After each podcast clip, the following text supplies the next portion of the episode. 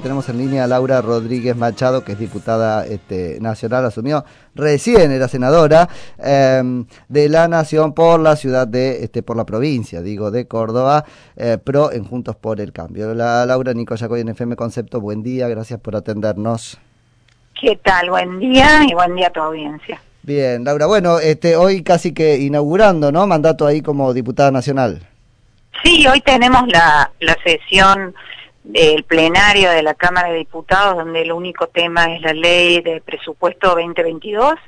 Así es que eh, hoy es definitorio si consiguen o no los votos para aprobar este proyecto de, de, ley que finalmente va a constituir el presupuesto anual para el año que viene, pero donde hay una gran discusión en relación a la eh, irrealidad de los números planteados en su contenido, que es una cuestión bastante grave en relación a, todo el presupuesto, porque vos si partís de una premisa absolutamente irreal, eh, se traslada a cualquier número interno de transferencias, de inversión directa, de transferencia de capital, de inversiones financieras, es decir, todo el presupuesto pasa a ser también una irrealidad. Ahí, este, a ver, es, es, una cosa compleja porque ustedes conocen la minucia del este presupuesto, pero conocen además los efectos de una táctica u otra que apliquen, ¿no? Nosotros como ciudadanos tenemos que aprender sobre eso. ¿Qué este, está decidido que harán al final? No este, dar el quórum, sí darlo, por dónde viene la cosa y eh, cuál es el fundamento de esa táctica que hayan adoptado. No, nosotros vamos a estar sentados en nuestras bancas y vamos a dar la discusión. Ajá pero nosotros no vamos a votar una ley, porque el presupuesto es una ley, que tenga premisas falsas, que dé poderes eh, discrecionales al Ejecutivo para subir impuestos, porque eh, las leyes impositivas son leyes tributarias que tienen que tener un tratamiento por separado.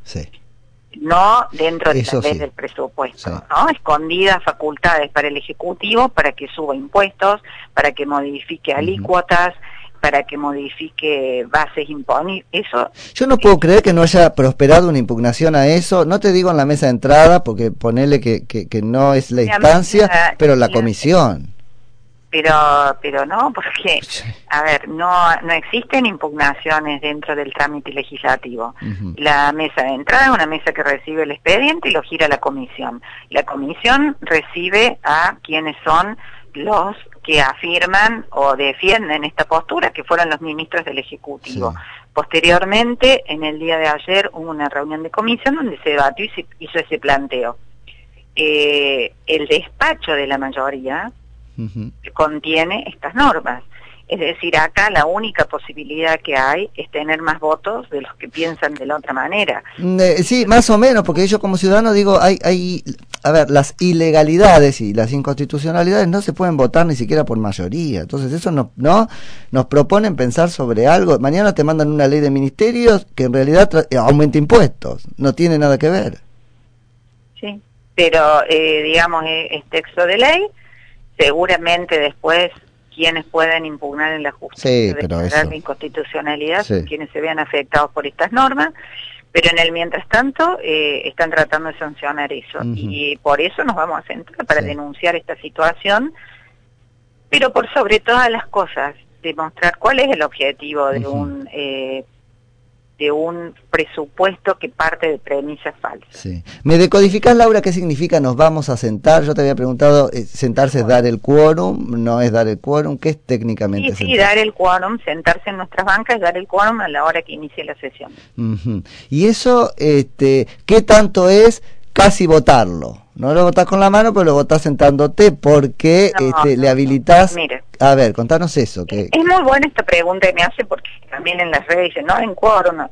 El presupuesto se va a aprobar o no en relación a los votos que consiga el oficialismo, eh, que no está a muchos votos de no conseguir la aprobación. ¿sí? Entonces nosotros nos vamos a sentar a ver la discusión para que esa aprobación sea en vista a la sociedad de lo que la, magnitud del desastre que están aprobando. ¿sí? Ahora, ¿qué pasa si no se aprueba el presupuesto? Ahí tenemos un tema. Tiene que tener presupuesto. Es decir, sí, pero el presupuesto tiene que ser real. Bueno, por supuesto. Pero eh, eh, te estoy dando las alternativas. Sí, sí, lo que vos me decís, no den quórum y no lo voten. Perfecto. Si no damos quórum, no discutimos y no explicamos por qué, la herramienta que tiene el Ejecutivo para tener un presupuesto es reconducir el presupuesto del año anterior. Claro. A través de DNU. Lo cual implica mayor discrecionalidad Sí, este. sí, sí. Mayor discrecionalidad de este. Es decir, salimos del trueno para caer en el rayo. Es decir, no es que la solución sea no dar quórum. La solución es denunciar esta situación porque acá no solamente están eh, los actores locales de prensa, sino también está mirando eh, actores internacionales a los cuales se le debe fondos, está mirando la sociedad en su conjunto. Y el mensaje al actor internacional, Laura, porque eso es muy interesante. Yo no sé si el Fondo Monetario Internacional no tiene que terminar de entender que el gobierno no tiene espalda para, este, no sé, alcanzar los acuerdos que le promete.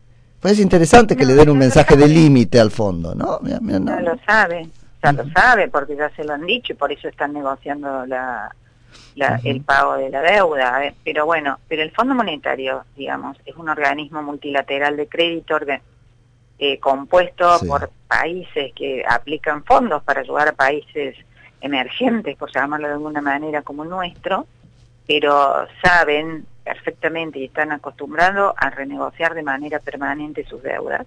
Esto es así. Sí, sí, sí.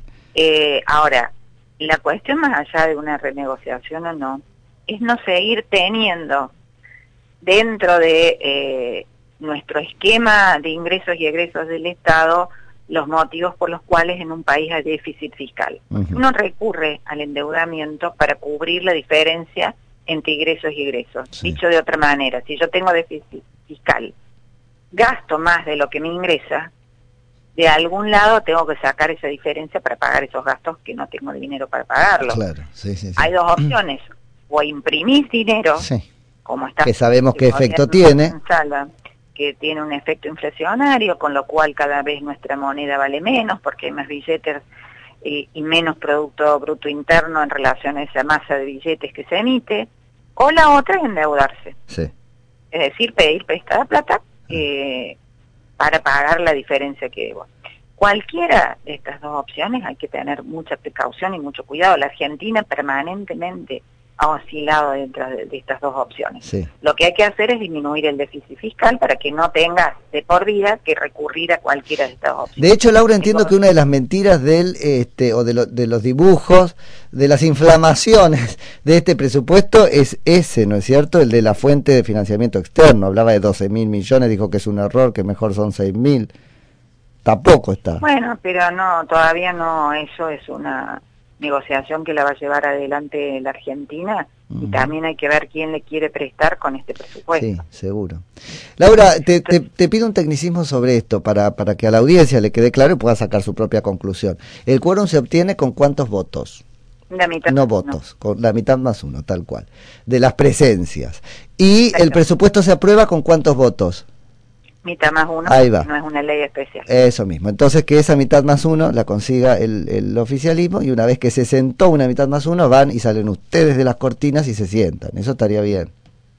Sí, bueno, no, porque nosotros ya hemos dicho que vamos a dar quórum. O sea, acá esta Ah. discusión hay que llevarla adelante, demos o no demos quórum, el Ejecutivo Nacional tiene herramientas para avanzar con su estrategia eh, presupuestaria, ya sea logrando la aprobación de este presupuesto dibujado Sí. o logrando la reconducción, que es utilizar el presupuesto de años anteriores, modificándola por DNU, eh, el piso presupuestario o el techo presupuestario, más los superpoderes que siempre pide el jefe de gabinete para modificar partidas a su criterio.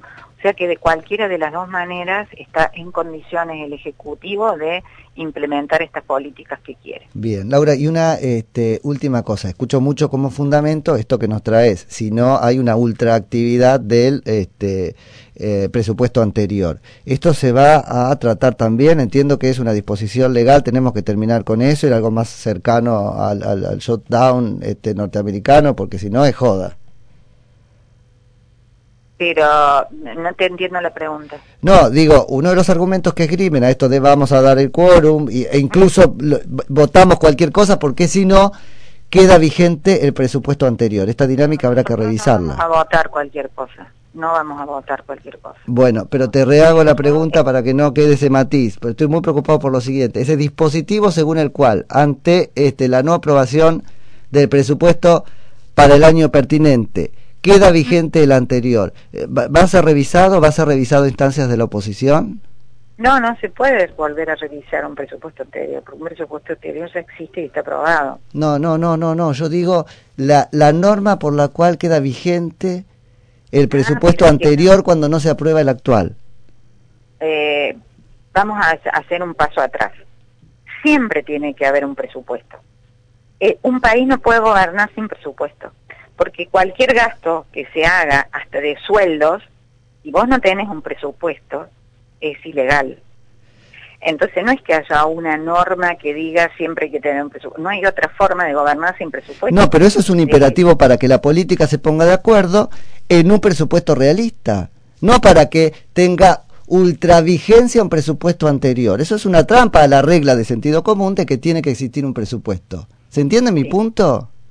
Sí, sí, sí, te entiendo, pero, pero digamos, legalmente no es posible dejar sin presupuesto un país. No, entonces tiene la política que ponerse de acuerdo en un presupuesto razonable y los oficialismos atender las este, dudas, las inquietudes y las demandas de la oposición. Bueno, pero pero eso es en un país ideal. En este país No, no, no, pero entonces ya no sabe que de una u otra manera va a tener un presupuesto, no que no son las demandas de la oposición tampoco, sino de la gente que bueno, esa oposición. Por eso, pero e, esta dinámica donde las demandas de la gente no importan, porque total vale el presupuesto del año pasado, hay que revisarla. Sí, pero no es una norma. ¿Qué es? Vuelvo a decirte, no es que haya una ley que establezca eso.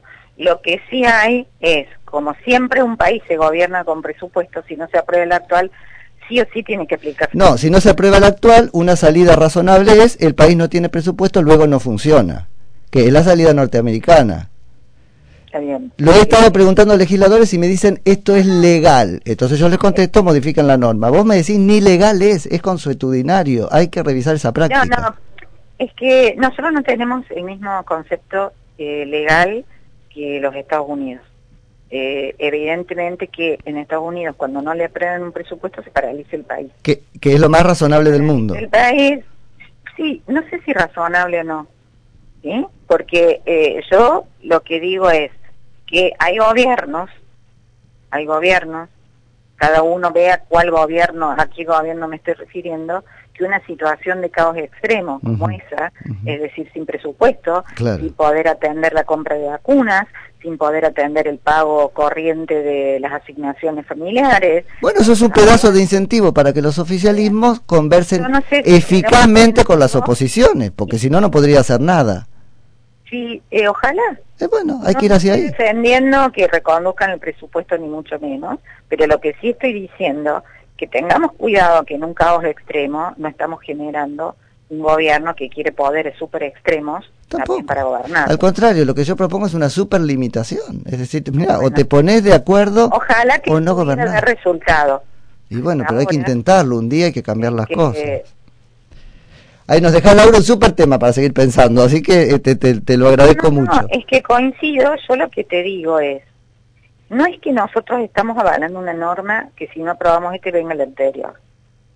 La, la organización estatal tiene que ser... No, pero eso tiene que tener un basamento legal. Si, si el basamento es legal, hay que modificarlo. Si el basamento es consuetudinario, con más razón hay que revertir esa práctica. Yo creo, yo creo que eh, si hubiera una eh, una decisión eh, legal o política, y es mi opinión personal, donde si no se aprueba presupuesto, la Argentina se tiene un presupuesto, tendríamos un caos en la Argentina. Pero, pero vos fíjate en su producto de eso. Yo te... la gente que no, está todos los días. No, yo te lo tomo, Laura, con la mejor intención a lo que me decís, pero te respondo lo siguiente tendrá que aprender la política a alcanzar consensos. Fíjate que no lo alcanza ni para el nombramiento de cargos que requieren mayorías agravadas. ¿Y qué hace? No nombra a nadie. No, la consigna que subyace ese tipo de cerrojos es, por Dios,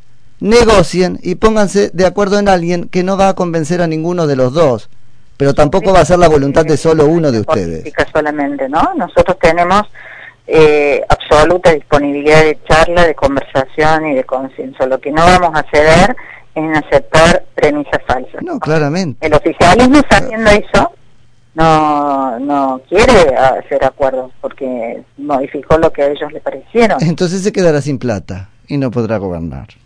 No, esa es, esa es mi, mi propuesta de eh, salida, claro. ¿La Argentina va a ser de quién? ¿La qué cosa?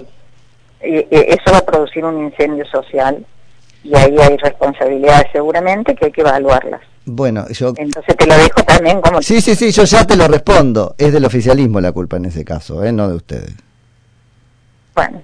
Pero eso hay que hacer una... Esa es una alternativa. ¿Viste? Te lo tomo, pero a veces no es así. Hay que, sí, hay que elaborarlo mucho este, socialmente. El primer entendimiento que van a militar es la oposición nos pone palos en la rueda y no me deja pagarte. Eso está claro. Eso está claro. y Sí, sí, sí, sí. Pero esto confirma que eh, están un poco ahí votando amenazados. No, no, vamos a votar.